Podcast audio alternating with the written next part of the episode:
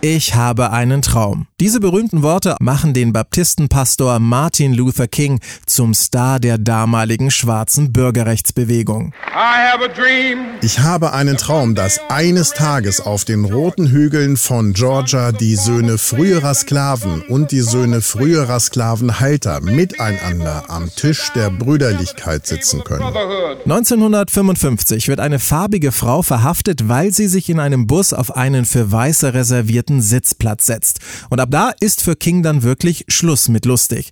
Er kämpft zwar gewaltlos, aber mit klaren Worten und Aktionen gegen den Rassismus. Dafür bekommt er den Friedensnobelpreis, aber er wandert auch über 30 Mal ins Gefängnis.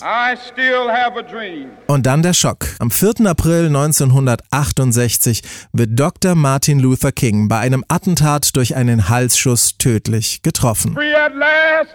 Free at last.